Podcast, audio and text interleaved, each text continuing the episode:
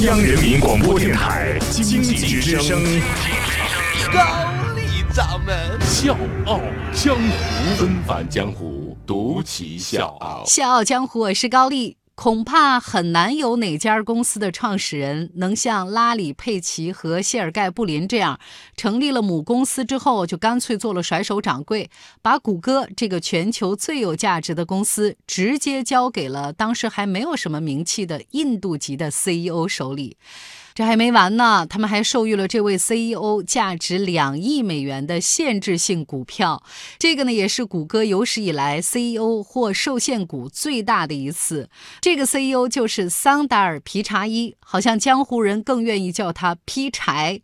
现如今呢，劈柴的名字被越来越多的人提到。前不久呢，世界互联网大会在咱国家，他也出席了。那今天高掌门呢，就跟各位来聊一聊这位印度小哥的故事。他凭什么能在神人辈出的谷歌公司坐上 CEO 的宝座？又凭什么能让老板拱手相送天价股票呢？纷繁江湖，独起笑傲。高丽掌门笑傲江湖，敬请收听。一九七二年，劈柴出生在印度第四大城市钦奈，可以说是土生土长的印度人。劈柴的爸爸是一个电气工程师，妈妈呢是做全职太太。劈柴呢还有一个弟弟，所以这一家四口呢都靠劈柴他爹一个人的薪水养活，这日子呢过得是紧紧巴巴。不过贫穷没有能掩盖劈柴的天赋。打小呢，他就展现出了惊人的记忆力。小时候呢，劈柴家里用的是那种老式的拨盘电话，就是别人呢都要把电话号码记在小本上，用的时候再翻，然后再去拨。那劈柴十二岁的时候就已经能把每家的电话号码熟记于心了。那他小时候的性格也很内向，不爱出去玩儿。上学之后呢，也不怎么跟同学交往。小学毕业的联系册上写的都是没朋友啊。即便是后来他出了名，也没多少朋友能想起说哦，这个人曾经就是我的同学，甚至是我的同桌，完全就是个打酱油的。但是这并不妨碍劈柴成为一个彻头彻尾的大学霸。高中毕业之后，他就成功的考取了印度著名学府印度理。理工学院，也就是 IIT，这个学校有多牛啊？就类似于咱国内的北大和清华，甚至比这两所学校都难考。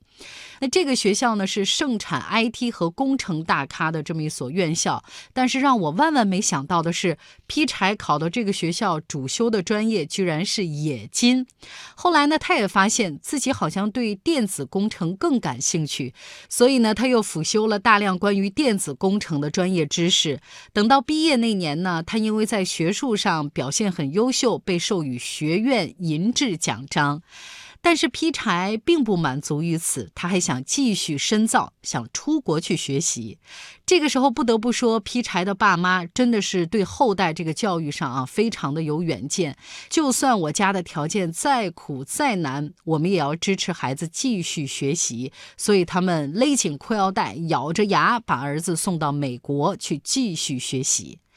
劈柴自己也说：“我的父母牺牲了很多，却唯独没有放弃我们的教育。我很庆幸他们给了我受教育的机会，这是最宝贵的。”一九九三年，劈柴离开印度，去了美国斯坦福大学继续学习。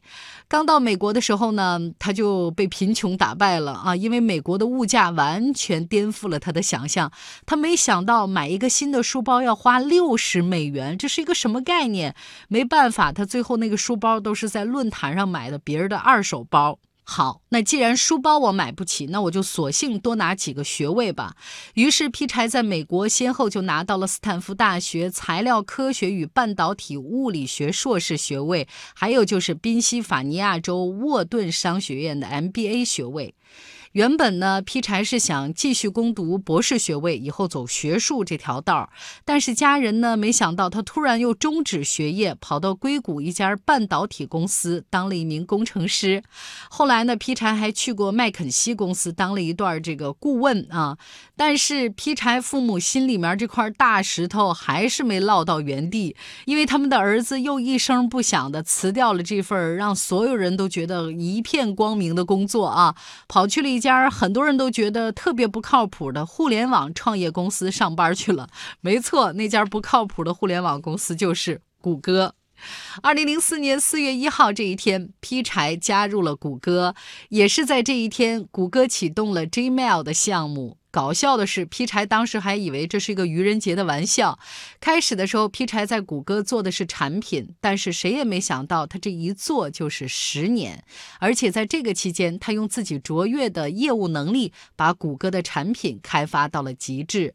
他的第一份工作是运营谷歌的工具栏，他做的有多好？这个很多的专业术语我们就不罗列了，就是告诉大家一件事儿，就是他做了五年之后，他做的这个浏览器。已经超越了当时最大的 IE 浏览器，成为第一大浏览器，在市场上占了主导地位，而且也帮助谷歌成功的避开了微软搜索的威胁。二零一三年，他又接管了安卓的运营工作啊，依然是很多很牛的这个数据。之后呢，我们看到了一个结果，就是各大操作系统当中，安卓始终稳居市场份额的第一。据说呢，有这么一个小道消息，Twitter 呢曾经试图挖墙脚啊，想让劈柴跳槽到他们这儿工作，但是劈柴对谷歌至关重要，所以为了留住劈柴，谷歌直接给他开出了五千万美金的奖金。五千万美金什么概念？超过三亿人民币。讲到这儿，各位就不难理解为什么佩奇愿意在二零一五年，我只挥一挥衣袖，转身去做我的太上皇了，把谷歌这么一个大公司交给了劈柴全权负责。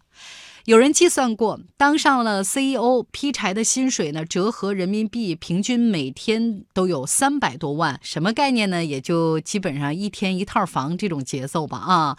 但是即便是取得了这么好的成绩，当上了谷歌的 CEO，而且成为全美年收入最多的高管，劈柴呢也丝毫没有任何高调的作风。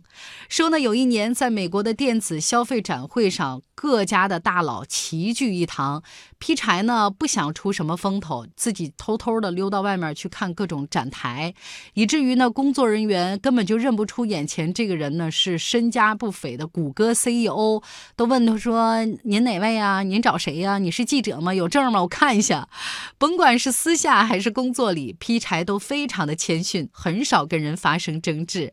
就连谷歌的宿敌新闻集团的罗伯特汤姆森都说，谷歌在这个时候能够有劈柴这么一个。真诚谦虚的人出现，确实是他们的一个优势。也就是劈柴这种安静低调的性格，让他拥有极好的人缘。跟他共事了八年的谷歌副总裁凯撒森古普塔曾经这么说：“我敢保证，你在谷歌找不到一个不喜欢他的人。”老板佩奇在任命他做 CEO 的时候呢，还跟员工特别嘱咐说：“劈柴拥有卓越的眼光，他很善于激励重要员工。”这就是劈柴的故事。讲完之后，我就一个感觉：比我聪明的人还比我努力啊，比我有钱，人家还比我低调。你说上哪说理去？最后，我想补充一点：最近呢，谷歌要重返中国的消息呢，让很多的股粉非常开心，甚至喜极而泣。那最终促成这个项目的主要决策者，正是这位印度小哥小江湖。我是高丽，明天见。大家好。我是《笑傲江湖》的内蒙听众武明义，是一个 IT 公司的市场总监。《笑傲江湖》有笑有泪，有血有肉，有启发，有彷徨。我每期必听。现在我邀请你在微信公众号检索“经济之声笑傲江湖”，关注“笑傲江湖”公众微信，加入“笑傲江湖”听众大家庭。谢谢。